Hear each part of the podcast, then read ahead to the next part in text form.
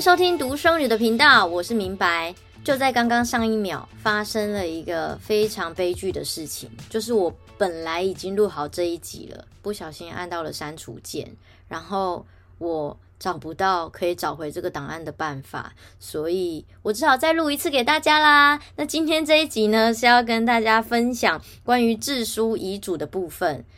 平常呢，有在持续收听我节目的听众朋友们，应该不难发现，如果个人单集你也有在听的话，应该是不难发现我对于就是后事的处理还有死亡这个议题呢，一直都是一个开放的心胸跟大家谈的。因为我觉得在华人的世界里面成长，真的大家太避讳谈这个议题了，以至于这么在人生当中这么重要的大事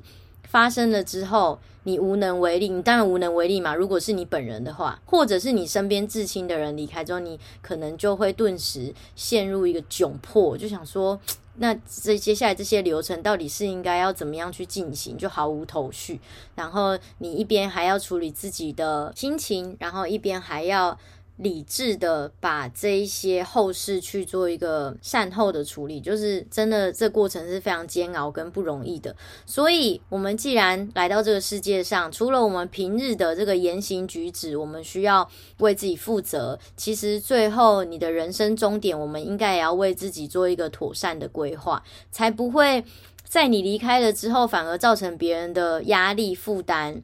困扰，不管今天这个东西是你的财产还是你的债务，或者 nothing，就是你自己个人可能想要为自己办理的最后一个，算是人生的毕业典礼吧。这些东西，我觉得如果都妥善的规划好的话，我相信你的离开真的会是在大家的一个祝福当中。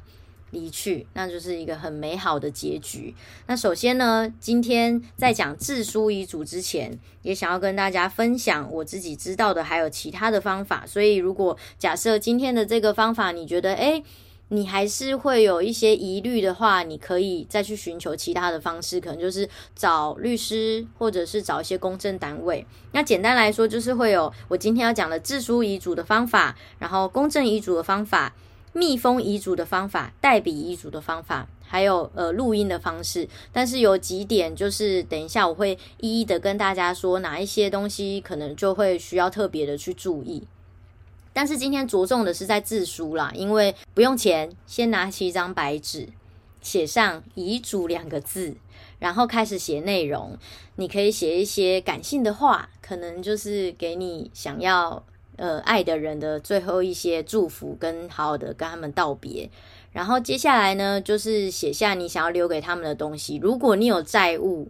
拜托你也是写清楚，以免债主找上门。这个很重要诶，如果你还有小孩的话，其实他们可以有权利抛弃你的这个债务的。那如果你没写，他们可能在你离开之后的不知道哪一天突然被债主找上，真的就很衰耶。那如果你可以一开始就写清楚，然后面对你自己这个人生某一年发发生的一个错误的话，这不是一件坏事，因为你就等于是真的把这一个这些错误终止在你的人生过程里面，然后接下来你的小孩或者是你的这个直属的继承人，他们才有真正的备受祝福的人生新的开始嘛。所以如果你有债务的话，也要写清楚。然后再来就是你的财产啊，你财产如果是有形的，例如说房子、车子，你就要写清楚他们的地址、坐落的位置。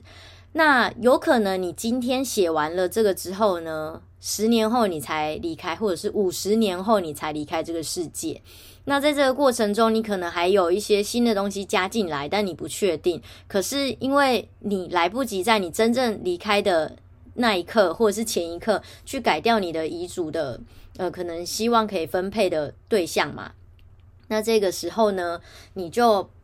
在你现在写的这一份里面写下“其余财产”这四个字，把它加上去，然后就写下其余财产可能是有哪一些东西。然后你日后希望可以把它托付给谁，以利日后多的财产有完善的安排。就这段话把它写上去，那接下来你就可以很放心的，你的东西可以依照你的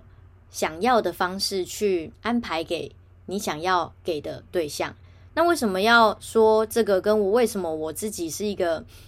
在这个部分一直很执着的人呢？因为就我个人而言，我没有任何的直属继承人，然后我并不想要眼睁睁看着我辛苦打拼来的一切不多，但是对我来说非常的重要，而且我能够现在还能够想象当时是有多辛苦的状态下才能够得到的这这些一切，就在我离开之后，他会突然的充公，我会觉得我没办法接受。那上一次还有跟那个解锁地球的主持人上节在聊天的时候，我们还有讲到说，就是我在去西班牙朝圣之路之前，我就写下来这个遗嘱，然后遗嘱的内容是怎么样，然后呃多有趣多有趣，这样就跟他分享。他就说：“你都离开了，你干嘛还在乎这么多啊？”然后我就说。可是因为我父母离开的时候，很多的人都会希望我不要难过嘛，就会安慰我说啊，你放心啦，他们的肉体虽然不在这个世界上，他们灵魂与你同在，他们的精神与你同在。等等的，那所以我选择相信这件事情，我就会觉得，如果今天我离开了，我的灵魂也会在这个世界上的某一处。我不想要在我的灵魂在这个世界上，然后我看着我的肉体跟我所有好不容易得到的这一切，这就是做人的执着，好吗？我正在享受这个过程，就是我得到的这一切突然化为乌有，就充公了，变成是政府的。那我也不知道政府会拿来干嘛。而且最近贪污的新闻这么多，我实在是不忍看着我的财产就被某某谁去贪污去。这个不分颜色哦，这就是会做的人就是会做，我就不想要它发生嘛。然后如果我的灵魂又在，我要眼睁睁看着，我是真的心情会很差。我想到就觉得我要马上把遗嘱写得清清楚楚。好，回到这个遗嘱的内容，刚刚讲的这些东西你都写完了，对不对？很重要哦，你要写下日期，你什么时候写的？你要把日期写下来，加上你的签名，这两个东西才会真的真真正正的变成你这整封完整的遗嘱，然后你就可以把它安心的放在一个小角落或小抽屉、小柜子里面，就是你自己知道，当你今天离开了。那某一个重要的人，他会负责处理你所有的东西嘛？那他处理东西的过程当中，你知道他会翻开什么东西、什么地方，然后他会看到这个，基本上就功德圆满喽。但是，但是如果你自己在写这个遗嘱的过程中，你想到，嗯，某一些直属继承人是我不喜欢的耶，我一点都不想要跟他分享这些东西，